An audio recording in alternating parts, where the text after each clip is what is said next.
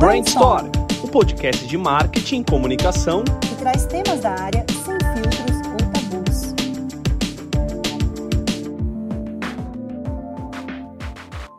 Olá pessoal, estamos em mais um episódio do nosso Brainstorm.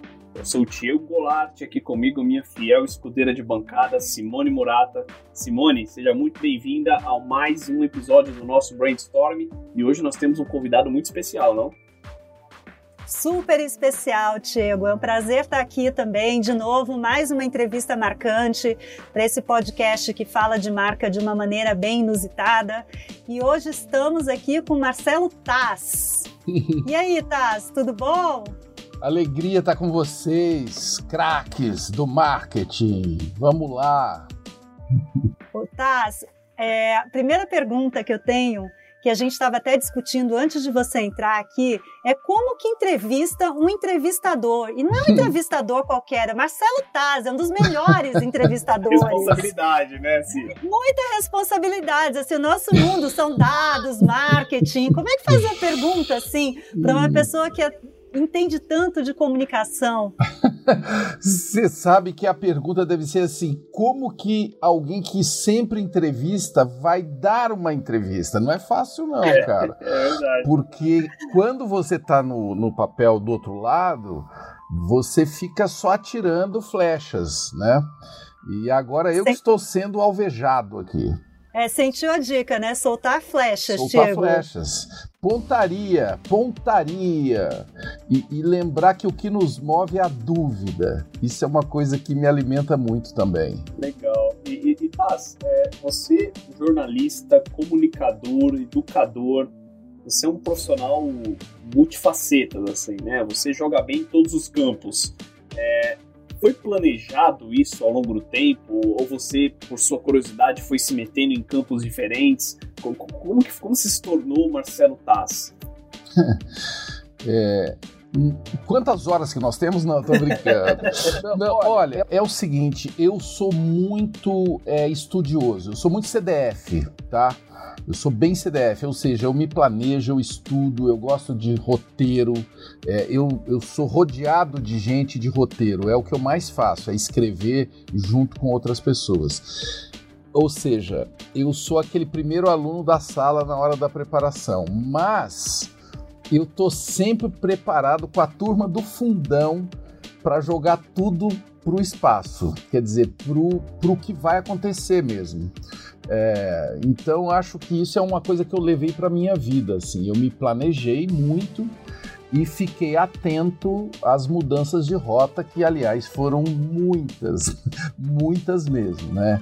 E, e, e creio que isso é importante para qualquer pessoa hoje que lida é, com, com equipes, né? Com planejamento, com comunicação. Não adianta planejar muito, né? Você é importante planejar, cada vez mais, aliás, e estar pronto é, para mudar hoje em dia mudar a cada três horas ou até menos. e, e, tem, tem, uma curiosidade, se antes de você fazer sua pergunta, muito interessante é isso que o Taz é, é, acabou de falar. O primeiro evento do Taz na Makers teve a primeira dinâmica da galera se apresentando, tudo, eu lembro até hoje. Quando chegou nele, todo mundo sabia quem era o Taz, mas ele, ele tem uma sacada genial. Ele falou: olha, Pessoal, sou o Marcelo Taz, eu sou um profissional de um veículo que está morrendo, a televisão. Foi sensacional. Assim, quebrou, quebrou todo, todo o protocolo ali do evento. Assim, ele estava falando de mídias e tal, ele, ele, ele, ele assume que a TV está morrendo. Ah, foi muito bom isso. É, e Cara, falei, é... é... legal até né, contextualizar que eu falo isso como uma provocação para a televisão, porque eu amo televisão e, e mais para mim eu tenho muita clareza que a televisão ela, ela perdeu muitas chances, né, diante da transformação que nós estamos vivendo e, e não soube aproveitar bem. Ainda dá tempo, só que quando você resolve jogar aos 40 do segundo tempo e tá levando de goleada é mais difícil, né? Por isso que eu procurei ao longo da minha, da minha vida profissional na TV mesmo. desde a virada do milênio, né? Eu sou aquele chato que na virada do milênio eu já estava falando bastante de é, não só de internet, mas da mudança, da principal mudança, que é a mudança dentro das pessoas, né? Do consumidor. É esse cara que lidera as mudanças e, a TV, pela sua natureza surda, né? A televisão é surda, ela nunca ouviu, ela só falou, né? e por conta dessa natureza, ela ficou atrás, inclusive, de, outros, de outras mídias, como o rádio, como o podcast que nós estamos aqui agora, que é, que é meio que né, um fluxo que vem junto com o rádio, que sempre foi uma mídia muito é, líquida, né, muito que estava ali já interagindo com o seu público. Né? A, a TV, por ser muito rica e arrogante, ela perdeu uma boa parte disso. Mas ainda há tempo. Eu, eu, eu, tenho me animado bastante agora com as novas possibilidades de criação audiovisual. Mas aí eu não sei se vai passar só na TV. É, eu acho que agora a gente está num, num, momento né, de você entender como as múltiplas telas é, trabalham em complementariedade. Né? Eu vejo alguns veículos maiores, como a Rede Globo, fazendo assim evoluções bem bem robusta sobre isso. E eu tenho a mesma impressão que você, que é um veículo muito grande, que ele não vai morrer de um dia para a noite, né? Mesmo porque ah, os grandes veículos do mundo inteiro, né, que trabalham ah, com a televisão, eles têm a produção de conteúdo como coração. E hoje nada melhor do que ser um production maker, né? Para você conseguir conquistar os consumidores. E até falando sobre essa produção de conteúdo, Taz, eu queria fazer a minha próxima pergunta para você, que é Agora a moda é tudo sobre brand content, né? Tudo é content, content manager, content isso, content aquilo. E no final, quando a gente olha achando que é uma profissão super moderna, e olhando para você, é a sua carreira desde o começo, né? Você é um content maker. Então, como que foi? Como que você enxerga essa evolução dessa construção do conteúdo que de repente o mundo acordou e falou, cara, não é sobre o veículo, é sobre o conteúdo, é sobre o tema que está lá dentro. Eu fico mega feliz, Simone, uhum. porque eu sempre acreditei nisso e pratiquei, né? E é, é, importante fazer justiça junto com parceiros de várias indústrias, de vários veículos e tudo mais. E creio que muita gente já percebe isso há muito tempo. Só que agora isso está escancarado na nossa cara. É, eu amo a palavra conteúdo em castelhano, contenido. Eu sempre gostei muito de falar de contenido, né?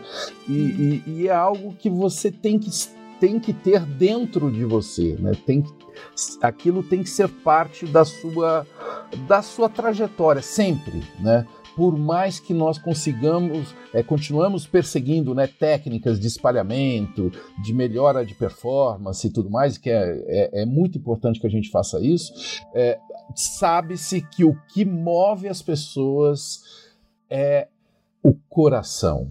Na verdade, a gente está descobrindo algo muito antigo, como você falou, né? As emoções, principalmente, e eu gosto muito de uma mistura que é humor é, com o conteúdo, especialmente o conteúdo é, de educação. E educação não apenas educação formal, mas algo que vai transformar a pessoa.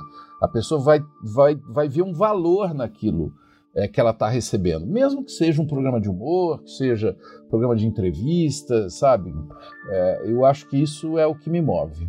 E, e eu ouvi, né, na, na, pouquíssimo tempo atrás uma, um, um, conceito bem interessante sobre isso que a, que a Simone levantou, né, das marcas estarem dando atenção agora e, e com, com razão né, à, à, produção de conteúdo, porque de fato é onde está a atenção das pessoas, né? E teve um ponto que, que me chamou bastante a atenção é, nesse, nesse podcast que eu ouvi, é, é que as marcas elas se ligaram que o comercial tradicional de 30 segundos que ia para a televisão ele interrompe a jornada de consumo de conteúdo das pessoas. A pessoa está consumindo o conteúdo, ela tem que parar para ver marcas e depois ela voltar para o consumo do conteúdo dela. E agora não é sobre interromper, é sobre entreter. Então as marcas produzindo conteúdo, ela coloca a marca dela dentro da jornada e, dentro, e onde está a atenção das pessoas. Então, são conceitos relativamente básicos, mas que durante anos foi negligenciado. Hoje, a gente olhar no século XXI, as marcas olhando isso hoje, fala, gente, tinha o Marcelo Tass fazendo isso há muito tempo né? é, é mas olha, eu, é, é, legal até falar isso que não é, não é falsa modéstia, não. Quer dizer, eu, eu creio que e, os tais 30 segundos e a interrupção, a gente vai conviver com isso ainda por muito tempo. É, e nós estamos, inclusive, hoje testando modelos, né? O que é legal dizer com todas as letras é que não existe mais um só modelo. Então, nós que temos aí alguns anos ou algumas décadas na estrada, a gente sabe que teve uma época, ou você estava na revista X ou na emissora Y, ou você não atingiu o Brasil. E hoje isso parece uma.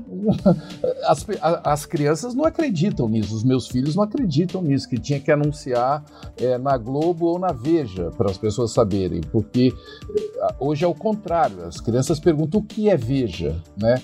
e até o que é Globo, sabia? Porque isso aconteceu comigo. Eu estava na Globo, inclusive, é, no Sport TV e, e, no GNT, fazendo papo de segunda e, e cobrindo a, a, as Olimpíadas é, do Rio, em 2016. É, e o meu filho, que era um, uma, tinha nove anos ali nessa época, ele veio e me perguntou. Você acredita, Diego e Simone? Papai, o que é Globo? Nossa! Assim, eu falei, cara. A, a, imediat... a revolução, a na sua frente, né? Não, imediatamente eu liguei para o meu líder lá, lá na Globo e falei, cara, temos um problema, né? É, porque é um, o meu filho é um cara que consome muita mídia e veio me perguntar o que, é Globo. Eu falei, por que, que você está me perguntando? Não, porque eu, eu me interessei por um jogo aí e falaram que vai passar na Globo. então, é, é, é, interessante. E uma criança muito bem, uma, uma, um jovem, né, um, um, jovem adolescente muito bem informado, né? E, e, com muito um cardápio excelente de consumo, né?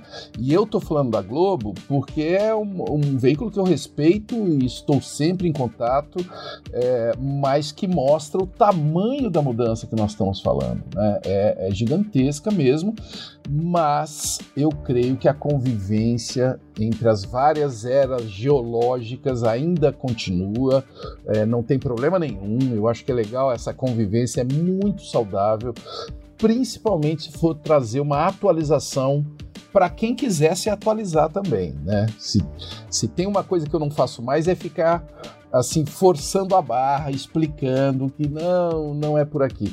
Eu, eu tenho tido muita felicidade de trabalhar com parceiros que, que já entenderam e que agora vamos junto descobrir como fazer essa nova comunicação. É, essa nova comunicação ela tem um desafio também pela é, agilidade que a gente vê novos players de comunicação nascendo todo dia, né? Isso é interessante também porque hoje a gente está num momento onde todo dia aparecem novos players de conteúdo, né? E novos players tra trazendo isso. O que, como você falou, na nossa era geológica, era muito difícil você ter uma instituição capaz de produzir coisas né, tão grandiosas como a Globo tem. E hoje o mundo é muito mais dinâmico com isso. Então eu vejo isso não só uma necessidade desses grandes veículos se adaptarem, mas também uma competitividade, né, uma necessidade de você inovar muito tempo. E eu queria trazer nesse ponto de inovação que eu acho que é outro destaque seu. Você sempre trabalhou com coisas muito inovadoras, né? Desde quando você foi lá no início, é, Castelo Ratimbum, a forma com que você trazia educação sempre foi é muito inovadora. Me conta um pouquinho dessa sua veia de não parar de inovar nunca, né? Tudo que você faz. CQC também foi uma outra forma que você inovou completamente a forma de jornalismo no Brasil. Da onde vem essa inspiração? É, eu, é, é, pau que nasce torto morre torto, né? Eu acho que é isso. Uhum. Eu sou um cara que é fruto de muitas, de muita diversidade, tá? É, eu sou neto de um de um carroceiro é, que se definia como baiano cansado. Ele saiu da Bahia para chegar em São Paulo, cansou, parou em Minas. Aí um pouco da família nasceu ali na divisa, tal. Aí eu tenho uma, uma também uma descendência portuguesa. É, enfim, eu sou um caldeirão ambulante de, de de necessidades, né? E nasci uhum. numa cidade muito pequena. Eu acho que isso me ajudou muito, porque eu sempre fui muito inquieto, eu me achava muito longe do mundo sabe? É, e é bom lembrar que nessa época, tô falando aí, sabe, eu nasci junto com Brasília, então eu tenho 62 anos hoje, eu sou um ano mais velho que Brasília. Mas as estradas onde eu estava, ela levava assim, ou para dentro do Brasil ou para as capitais, para a beira do Brasil, que é onde fica a maior parte, né? Ou ficava a maior parte da economia, né? E, e, eu, naquelas duas escolhas, o meu avô e os meus avós, que tinham ligação com a agricultura, achavam que o caminho do futuro era sobe, meu filho, vai para Tocantins, vai para o agro e tal, a família toda era do agro. E eu acabei fazendo um caminho muito mais tortuoso, né? Eu sempre fui muito inquieto e o que me moveu foi conhecer eu, ach, eu me achava muito ignorante em relação ao Brasil. Eu conhecia só um sotaque, que era o meu sotaque caipira lá do, do interior de São Paulo. E decidi ser muito radical ao invés de pegar a estrada, eu peguei um avião e fui para a Escola Preparatória de Cadetes do Ar, que prepara a elite dos pilotos de caça da Força Aérea Brasileira. Nossa, essa em, parte eu não conhecia. Em Barbacena. É uma escola fantástica que existe até hoje. É, eu já fui lá abrir o ano deles foi um dos momentos mais emocionantes da minha vida, porque as pessoas que abriam os nossos anos eram assim, é, os pilotos da, da Esquadrilha da Fumaça, sabe? Assim, os nossos super-heróis. Uhum. E, e aí, agora, recentemente, eu fui lá abrir o ano desses alunos. E, e foi uma alegria ver a transformação dessa escola, ver que agora tem mulheres, né? Que uma coisa que não tinha na minha época, é, mulheres incríveis lá estudando e também liderando né, as tropas e tal. Então, veja, desde criança, eu essa inquietude me levou, por exemplo, para a vida militar, que foi onde eu conheci o Brasil, literalmente é, voando, né? Ah, como como militar que a gente era, a gente podia pegar carona é, nas férias. E foi quando eu conheci a Amazônia, conheci o Centro-Oeste, conheci o Sul, né? Uh, o Nordeste e tal, e depois me levou para outras dúvidas. No fundo, a gente vai caminhando entre várias dúvidas que vão surgindo, né? E, e aí tem aquela coisa muito difícil de praticar, que é seguir o coração, né? Diante da encruzilhada, você seguir algo que, que é muito impalpável, até de falar num podcast, mas é seguir a sua uma trajetória onde você vai ser cada vez mais próximo de ser quem você é. Eu creio que é assim que para mim hoje essa coisa se define. A gente vai ao longo da vida sempre fazendo escolhas e, e se você tiver sorte e coragem, né, você consegue ir se aproximando daquela pessoa que você é. É difícil pra caramba, mas eu vou tentando. Não, muito bom, né? E, e, e, e putz, pegar um, pedacinho do que você estava é, até citando anteriormente, tá? Sobre, sobre o seu filho de 9 anos que, que não conhecia a Globo, né? Você é. tem filhos em diferentes cidades. E, é. e, e, como que você acompanha o consumo hoje de conteúdo, multiplataformas e rede social e, e WhatsApp? E, assim, as, as crianças convivem com tecnologia hoje é, é quase que 24 horas do dia e como que você acompanhou a evolução dos seus filhos em diferentes cidades, nesses diferentes mundos que cada um pegou, né? Como que para você foi isso acompanhar? E Olha, até mesmo por você mesmo que pegou é é, é, é, é, mundos diferentes ao longo desse período, né? É. O Diego, é, isso eu percebi logo de cara no meu primeiro filho, no Luke, é, que foi quando eu estava é, participando da criação do Ratimbum. E eu percebi que eu tinha dentro de casa um laboratório, né, um consultor, um mentor. É, e, e, assim, eu, eu, fiquei, eu ficava às vezes culpado, eu falava, eu devia pagar um salário para o Luke, né? Porque eu aprendi muito com ele, né? E foi o que aconteceu depois com Miguel e Clarice, que têm idades realmente bem, bem longe um do outro. E, e, e para minha sorte. Então eu fui tendo laboratórios que foram sendo atualizados ao longo dessa jornada. Né? Hoje é, o, o, Miguel está com 20, a Clarice está com 16, e eles continuam. Eu estou falando dos que moram comigo. O Luke está com 33 e mora em Nova York. é, e também continua, enfim, sendo uma fonte inesgotável de aprendizado para mim. Mas uh, aprender com filhos é assim uma grande é, é, um, é um grande truque, eu acho, de todo profissional, sabe? É um grande privilégio, né? É você ter uma conexão tão preciosa, é, tão próxima às vezes é muito difícil, né? Porque tudo isso se mistura com a educação, com a vida é, maluca que a gente leva e tal. Mas eu creio que eu consegui muito essa proximidade a ponto de é, nós trocarmos informações, né? Porque você sabe que tem uma hora que o filho não quer mais fazer isso com você, especialmente na adolescência, mas eu continuo, enfim, conseguindo é, ter belas conversas e belas dicas mesmo, sabe? De, de coisas, não só, de, não só daquilo que a gente imagina, é, TikTok e tal, isso daí também, ou games, né? Mas até de leituras, de dramas, de textos, é, sabe? É, os filhos o filho, eu costumo dizer o seguinte: se você quer se manter atualizado, você só precisa fazer uma coisa: filhos. Faça filhos. É verdade. E Taz, é, então vou pedir uma dica aí para você, tá? Hum. Eu tenho um filho de 9 anos. Sim. E uma das coisas que mais me angustia é a gente ter conversa de carreira. Hum. Porque hoje, você é um exemplo desse, Tiago, e eu também, a gente faz parte de carreiras que eu não consigo explicar direito é. o que eu faço. A gente resolve problemas, a gente faz comunicação, a gente faz uma série de coisas, mas assim, não é a conversa que eu tive com meu pai, você vai fazer medicina, você vai fazer, tipo, engenharia. Como é que você vê essa entrada de novas profissões que são até indefinidas? É. Então, Simone, aí eu vou te falar uma coisa muito dura, hein? Você falou que tem seu filho aí. Uhum. Eu acho que o pai tem que saber a hora dele não interferir, sabe? É, porque nós, eu sou, né, de uma, os meus pais, é, enfim, a, a, carreira era quase que automaticamente definida porque não tinha muita opção. Aliás, eu fiz engenharia, né? Eu sou engenheiro formado na escola politécnica e sou e tenho muito orgulho disso e é muito importante, inclusive para entender a comunicação, a minha formação técnica de engenheiro, né?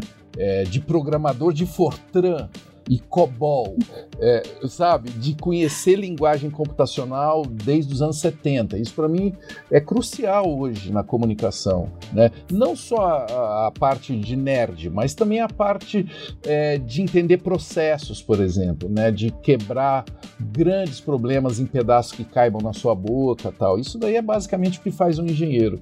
E isso me ajudou bastante. Então, uh, quando eu falo não se meter, os pais precisam tomar cuidado é, para não deixar de praticar um verbo que é apoiar. Eu acho que o pai, mais do que interferir, é, de indicar, é, sabe, ou de é, ficar ali meio que eu vou falar um negócio horrível, hein? Controlando, porque tem gente que ainda acredita nisso, é, você tem que praticar o apoio, porque o apoio é quando alguém sente que você está do lado dele e não indo na frente, puxando para cá e para lá. Quando você conquista isso, fica muito mais legal a relação, sabe? É, fica muito mais bacana porque é a hora do aprendizado é a hora que você também tem dúvidas, né? E você já reparou, a gente só cresce em ambiente onde há discordância, né? Onde há dúvidas, né? É, e isso é uma coisa legal de falar para o momento que a gente vive. A gente tem um momento de grande discordância e às vezes as pessoas são intolerantes à discordância. e, e não é o caso. Assim, quando você perde uma discussão, quem perdeu a discussão é que aprende alguma coisa, porque se você aceitou um outro ponto de vista, é porque você foi transformado. Concorda? Então é legal estarmos atentos a isso para agir como pais. E aí eu não estou fugindo também da responsabilidade. Os pais também são aqueles caras que vão ter que estabelecer limites, sabe? Eu sou muito, é, de uma certa maneira, muito tradicional na, na educação dos filhos. Tem coisas que não, entendeu? Que não pode, não pode, entendeu? E vai ter aquela choradeira, e vai ter aquela argumentação. É, enfim, os meus filhos são ultra bons negociadores, então é, é, não é mole, não. Vocês sabem do que eu estou falando. Não, total, assim, e, e, e nossa, para mim funciona super essas dicas, porque eu tô com um bebê em casa de três meses, já tô, eu tô pegando Isso. aqui a, a Vai lá, vai lá, Diego. É, e fique atento ao número 3, viu? Depois dos três anos fica ótimo, né? Já tá toda a formação neural resolvida, ele vai ter menos febre, aí vai ser uma maravilha. E aí ele vai adquirir uma doença inevitável adolescência. aí, Diego, a gente vai conversar. Aí a gente volta pro episódio 2 desse podcast para conversar aqui. Você vai, você vai sofrer muito, vai aprender muito. Mas passa, uma hora vai passar. Depois de uns 5 anos. é muito bom. E ainda, é, se conectando a, a, esse ponto, né? você sempre, desde o do, professor Tiburcio, você deve ouvir professor Tiburcio 50 uhum. vezes por dia, tá? Mas você sempre, assim, o seu nome é muito ligado à educação, né? E a, a, a, formatos diferentes de comunicação dentro da educação. Eu, eu acho incrível isso. Né? É, o quanto você trabalhou, talvez não estrategicamente, talvez não, não, não foi planejado isso, mas o quanto seu nome remete à educação. Isso é muito legal. E na pandemia agora, dois anos, eu estava até conversando com a Simone e com o João antes de começar o bate-papo, parece que voou, né? Gente, faz dois anos que nós estamos nesse, nesse tormento aqui. A, a educação ela sofreu uma transformação enorme, né? A, a, a, escola pública, com suas dificuldades técnicas e de estrutura para que as crianças pudessem ter acesso a isso, escolas particulares tentando novos formatos e no meio disso tudo crianças, né? Com, com telas, com tentando ali se adaptar, consumo de conteúdo e tudo. Você acha que a pandemia ela foi um divisor de águas também para a educação no futuro? Ou, ou, ou, foi um momento e daqui a pouco, enfim, a gente ainda tá, a gente não amadureceu ainda mesmo com a pandemia? Eu creio que a gente ainda não tem ideia do quanto que foi impactado. Né? É uma coisa que ainda vai precisar de um tempo de processamento, mas eu não tenho dúvida nenhuma que é robusta, uh, o impacto é gigantesco, né? uma transformação é, que é importante. Né? Quem está cansado de ouvir falar de transformação tem que se acostumar, porque nós ainda nem processamos tudo isso, porque houve é, uma ampliação de coisas que antes eram algumas invisíveis, outras a gente ficava empurrando debaixo do tapete e tal. Então, a educação é, é legal de usar como uma palavra é, que olha para esse universo de uma maneira ampla, porque ela impacta as empresas, porque existe uma necessidade de uma educação corporativa, né, que também é impactada por tudo isso. Com, e nós estamos falando do quê? De mudança de mentalidade. Né? A educação nada mais é do que você adquirir conhecimento e transformando a sua mentalidade, né? enxergando, é, enfim, de vários diferentes espectros e tal, fazendo um liga-pontos, que é outra forma que eu gosto muito de definir educação. Né? Você conseguir conectar pontos de formas originais é, e esse é o próprio conceito de inteligência, que é inteligere, você eleger os pontos que você vai conectar. Quanto mais diversidade você enxerga, melhores soluções você consegue trazer. Isso vale para a educação e vale para a inovação, né? vale para os negócios. É aí que você encontra os grandes profissionais, os caras que tiveram é, experiências diversas. Né? E, e, é por isso que eu valorizo muito a, a minha história pessoal que aparentemente é caótica. O cara passou pela aeronáutica, depois fez engenharia, teatro, dançou pelado no palco. Aquilo se chamava expressão corporal. Foi muito importante para mim, né? Depois eu participei do grupo de teatro do Antunes Filho, que é um grupo de elite de teatro, um dos mais importantes do país, e tive contato com técnicas do Antunes que eu não teria em lugar nenhum, né? Então, a junção dessas coisas é que eu acho que nos faz profissionais, né, que conseguem olhar para um problema e ter um repertório não de soluções, mas de experiências, né? Você não fica, é, digamos, assustado ou até às vezes fica, mas você sabe que existe, né? Pela latitude de eventos que você já, já presenciou mesmo, você tem uma latitude para encarar né, esses desafios. Por isso que quando a gente fala falamos agora há pouco, né, de que a mídia antiga interrompia é, o, o, a narrativa, né? É, quando o, chegou a, a, ideia do CQC, é, rapidamente eu entendi que, cara, os comerciais dentro do CQC, por exemplo, é, eles não podiam ter é, fala. Eu não sei se vocês já repararam, né? Aqueles interprogramas, aquelas interrupções que a gente tinha comerciais dentro do programa, é, a gente não falava. Era só música, era só. Você entendia pelas imagens. Por era quê? genial. Por quê? Para não interromper o fluxo. Você entendia que aquele, você entendia que aquilo era uma chancela, né? Todo mundo lembra que o Top 5 tinha a chancela da Pepsi, né? né? Rodava, aquele logo, era, era bonito aquilo ali, mas aquilo não te incomodava porque ela não, assim, ela respeitava aquele mandamento da nossa da nossa Bíblia que não podia ter ninguém vendendo chiclete, vendendo carro. Por quê? Porque não é eficiente muitas marcas tiveram problemas lá no início do projeto. Porque, né, aquela coisa assim, não, eu que estou pagando, né? E, e, aí, ainda bem que eu conheci o que é um argentino, porque é legal lembrar que esse projeto é um projeto que teve origem na Argentina. Eu colaborei na implantação aqui do Brasil e eles, eles já tinham essa experiência que funcionava. E foi legal, assim, ajudá-los né, a convencer os parceiros aqui do Brasil, e eles foram muito importantes. Eu estou falando de Fábio Fernandes, Washington Oliveto, Nizam, sabe? Um monte de gente que foi entendendo e aí traduziu isso para os clientes. Olha, é, do, é muito do cacete, só que é essa regra é para não interromper, é. as pessoas curtem e tal. E aí acabamos colaborando um pouco com essa ideia, assim, de novos formatos para algo fundamental, que é o combustível da mídia, é bom que se diz, que é a publicidade. Exato, isso é um tema que a gente até discutiu no podcast passado, que é o quanto que hoje os anunciantes, né, é, tem que confiar nos creators, né? Hum. O cara é, o cara está lá naquele programa mergulhado, ele conhece a audiência dele melhor do Isso. que ninguém. Então, vale as marcas, né, e, as, e os gerentes, diretores, darem esse voto de credibilidade, né?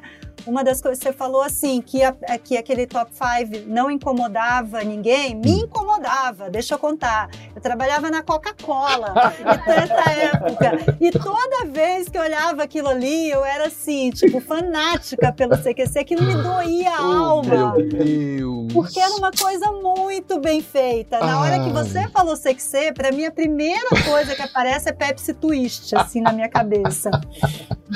Ai, ai, que legal você falar isso, viu? Ah. Mas quem sabe a gente negocia ainda alguma coisa. eu tô brincando. Não, mas o, é o, que eu tô falando é assim: a, as marcas têm que entender é, que quem conta a história, né, como você mesma já, já, uhum. já adiantou, né, é, ele está conectado a um público né, que conhece as histórias.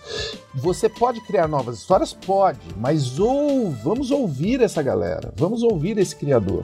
E eu gosto muito de cocriação, quer dizer, eu, eu atualmente estou numa fase muito legal de marcas que me procuram para conversarmos juntos antes o que vamos fazer, né?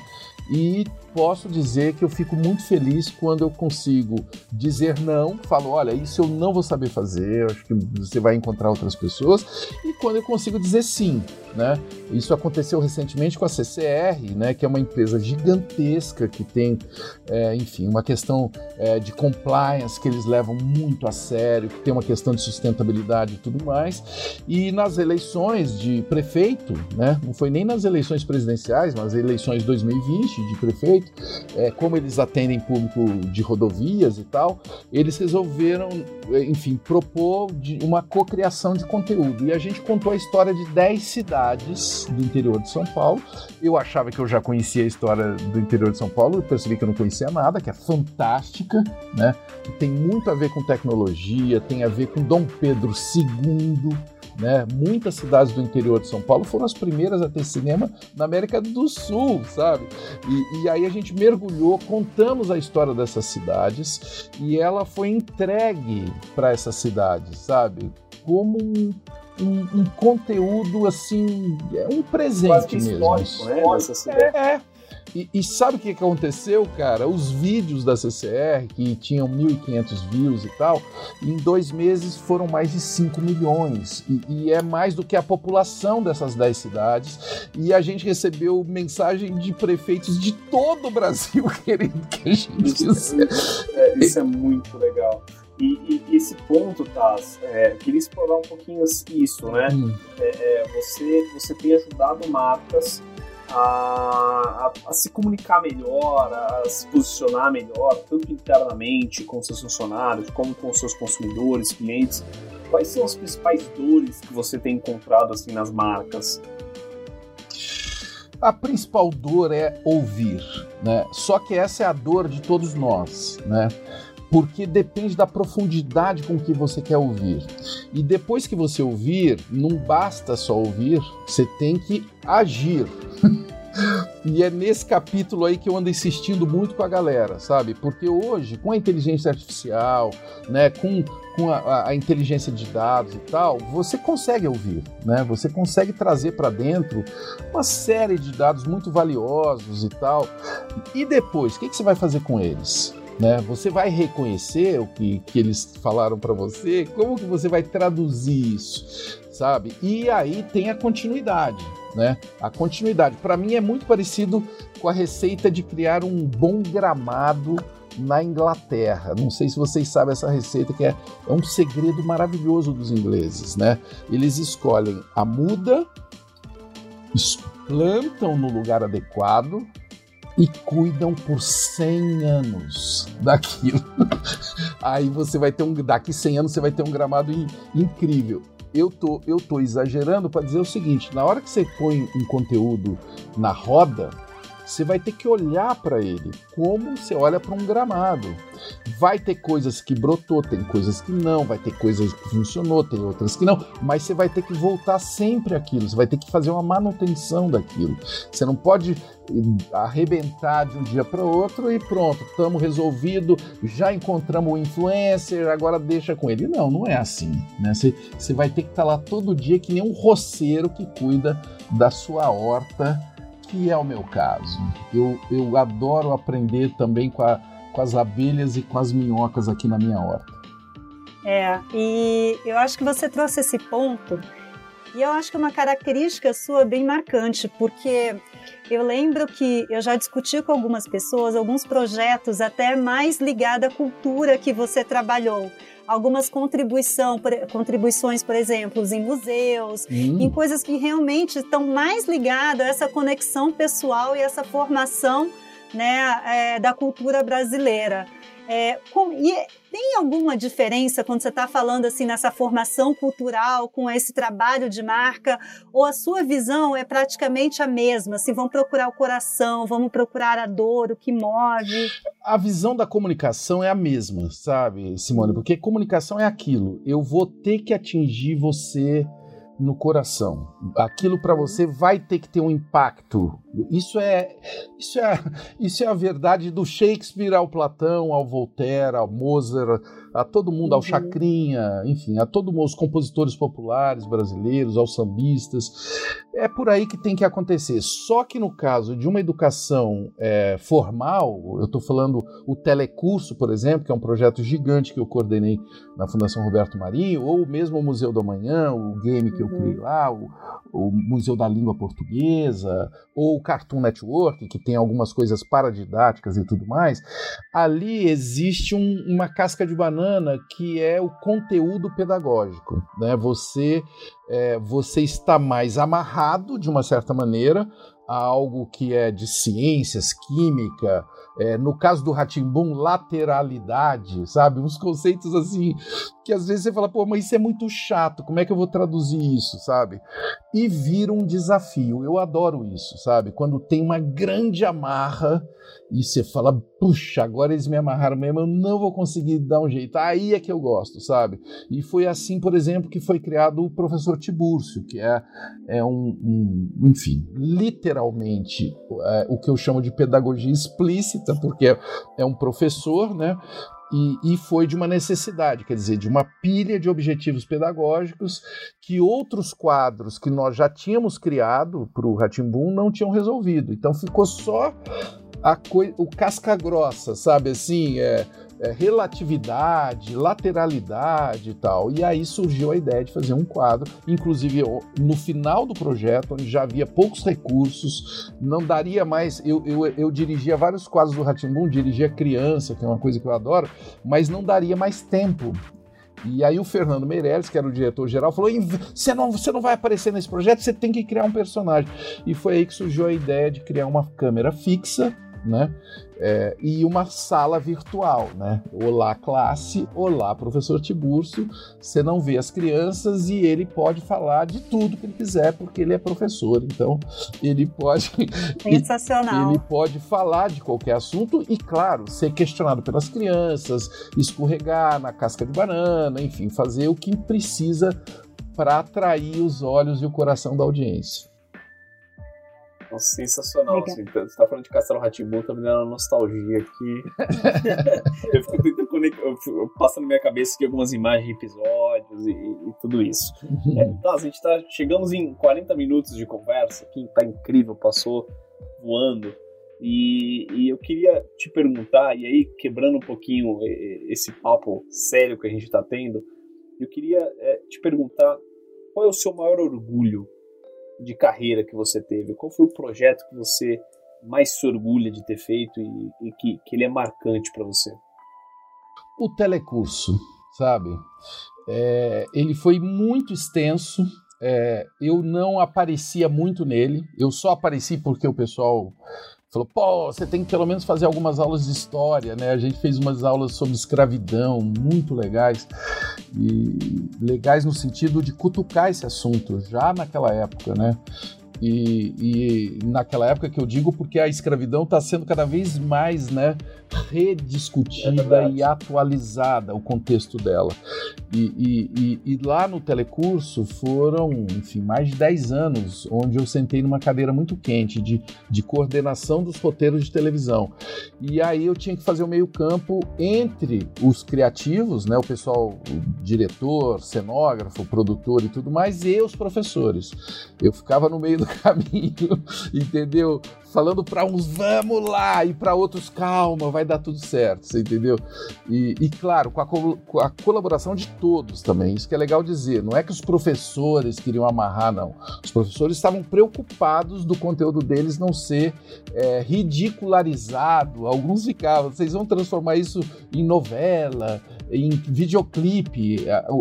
Nós fizemos o telecurso muito na época que a MTV estava bombando. Vocês vão fazer tudo disso uma MTV.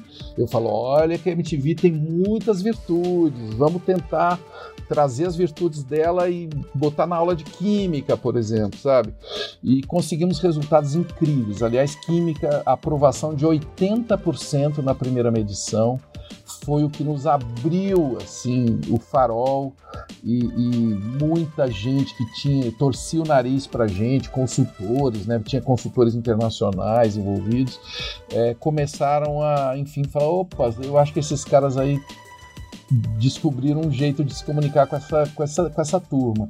E até hoje eu encontro gente que vem falar para mim que conseguiu sabe?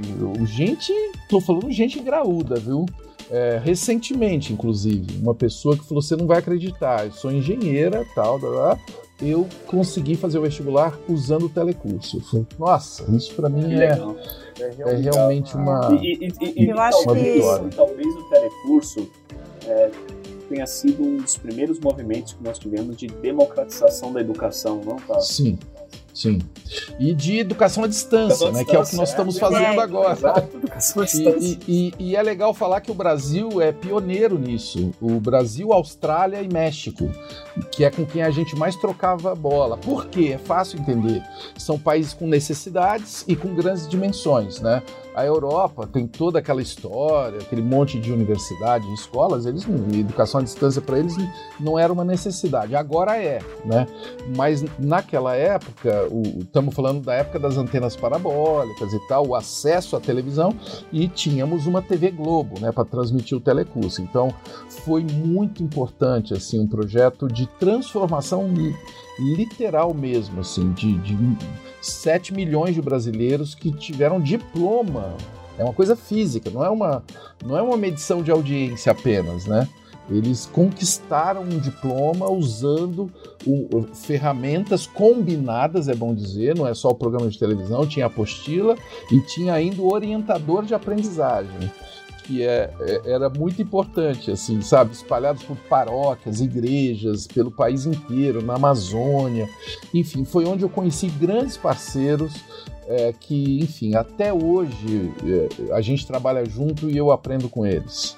Não, eu acho super legal você trazer isso, porque muito pouca gente sabe o impacto do telecurso é. no Brasil. É, eu não tinha comentado antes, você falou dessa sua vida louca aí no Brasil, mas eu tenho uma vida meio parecida com você. Hum. Eu nasci no Acre. Opa!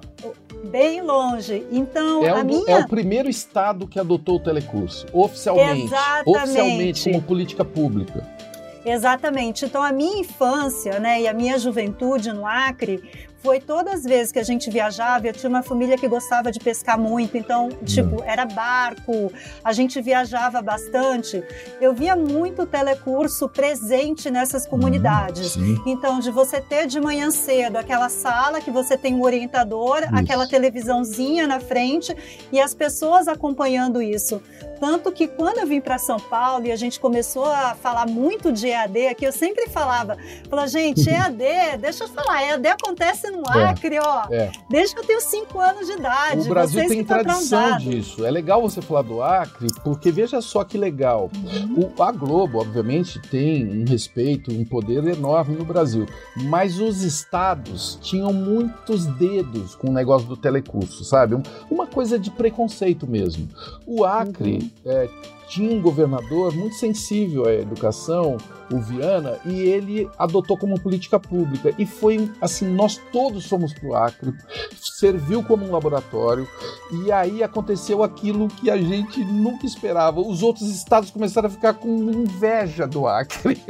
que legal, sabe? Aí depois veio Pernambuco, aí veio, ah, aí veio São Paulo, aí, veio, aí todo mundo queria, né? E, e inclusive é, ele era colocado em escolas públicas, as escolas privadas no Acre, sabe, escola de gente que tem dinheiro para pagar, os alunos falaram, pô, mas por que, que a gente não pode ter aquela metodologia tão moderna, não sei o que? Aí vai o telecurso para as escolas privadas também.